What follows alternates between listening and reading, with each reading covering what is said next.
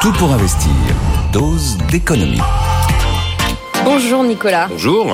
Dose d'économie et petite dose de froid si vous êtes à Paris comme nous. C'est vrai que ce matin, il faisait un peu moins chaud. Alors peut-être que vous allez regarder de plus près votre compteur électrique maintenant que le froid revient. Et la question, c'est va-t-on brider ses compteurs en cas de très très grand froid. Pas euh, le petit frima qu'on a là. Le gouvernement prépare une expérimentation qui va dans ce sens. Est-ce que vous pouvez nous rappeler ou nous apprendre ce que c'est, Nicolas? Eh bien, il s'agit d'un projet de décret pour l'instant qui prévoit effectivement de réduire la puissance de euh, quelques compteurs Linky s'il y a euh, des pics de froid, tout simplement.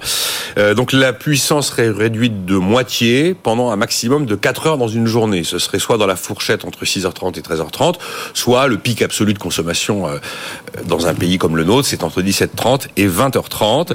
Alors c'est une réduction de puissance dont on parle, c'est pas une coupure, et ça permettrait d'avoir les essentiels du foyer qui continuent à fonctionner. Vous pouvez garder le réfrigérateur, le ballon d'eau chaude, la pompe à chaleur, mais c'est vrai que si en même temps vous ajoutez toutes les autres machines du foyer, lave-vaisselle, euh, lave-linge, euh, sèche-linge et je ne sais quoi encore, à ce moment-là, il y a vraiment un risque effectivement, ça disjoncte, tout simplement parce que la puissance aurait été divisée par deux. La puissance devrait passer de 6 kV ampères, qui est la puissance moyenne d'un foyer, à 3 kV ampères pendant 4 heures. Bon, qui serait, qui serait concerné? Alors c'est là, c'est une expérimentation. Donc on parle de 200 000 foyers. Ah mais qui Selon quels critères hum et selon la base du volontariat ou pas la base du volontariat? C'est là toute la question qui est posée. Euh, alors il est certain qu'il y a des foyers qui par définition seraient, euh, ne seraient pas concernés, notamment le foyer qui abrite une personne, euh, un patient qui est branché à une machine médicale qui a besoin d'électricité. Là il est évident que ça existe, on n'en parle pas. Après, quels sont les critères? Alors Enedis, qui est le maître d'œuvre de l'histoire, filiale d'EDF, dit bah, les critères on les a pas encore décidés, on sait pas trop, parce que c'est du tirage au sort. Et puis il y a le conseil supérieur de l'énergie qui demande quand même que dans ces conditions-là, on puisse permettre à un foyer de dire non, de refuser. Bon, visiblement, tout n'est pas tranché, puisqu'on parle d'un projet de décret, projet de décret qui sera soumis le 26 octobre au Conseil supérieur de l'énergie, le CSE. Voilà où nous en sommes. Bon, on imagine que cette expérience, cette expérimentation va susciter quelques polémiques, euh, voire quelques protestations. C'est évident, et j'ai vu trois sujets d'accroche qui, à mon avis, euh, on va pas y couper. Effectivement, est-ce que les gens sont volontaires ou pas volontaires? Est-ce qu'ils ont la possibilité de dire non ou pas? Deuxième sujet, c'est que est-ce que c'est inscrit dans les contrats? Hmm. Est-ce que dans votre contrat qui prévoit le mode de fonctionnement de votre relation avec votre fournisseur, il est prévu qu'on puisse vous réduire euh, l'intensité du compteur ou en tout cas la puissance du compteur si tout d'un coup la température descendait trop basse? C'est pas du tout certain. Et puis, y a-t-il ou pas compensation financière en cas de réduction. Mais si c'est si le contrat ne le prévoit pas, il serait cohérent qu'il y ait une compensation financière. Alors il faut voir que cette pratique de réduction de puissance voire de délestage, c'est l'une, c'est l'un des différents étages du plan EcoWatt. Le plan EcoWatt est un plan prévu en France pour permettre au pays de faire face à un pic de consommation, un pic de froid qui ferait que on risquerait d'avoir des coupures de courant. Vous avez plein de niveaux dans EcoWatt et il y a une réduction de puissance qui est déjà prévue dans l'un des niveaux d'EcoWatt, mais qui concerne le secteur euh, euh, entreprises, et principalement le secteur industriel.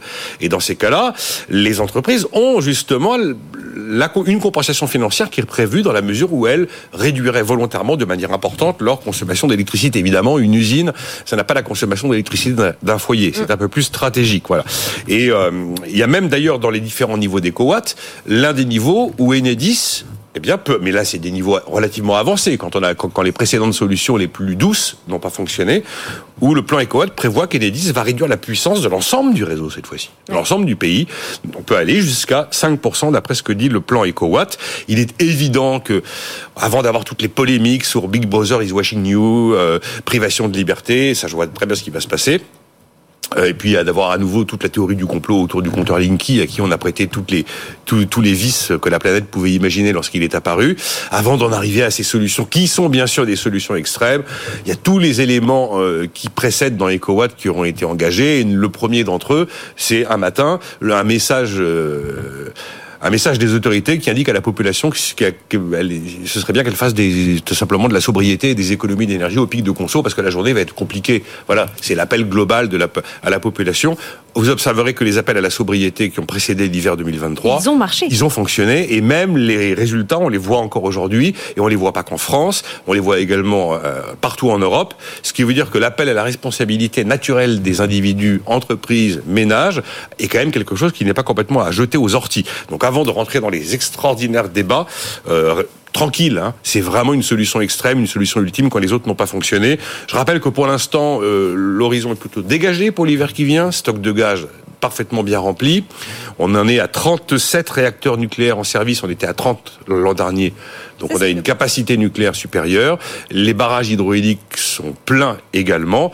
Donc la seule incertitude pour l'instant pour l'hiver qui vient, c'est la météo. Est-ce qu'on aura des températures normales de saison ou est-ce qu'on fait des moins 10, moins 15 Bon, voilà.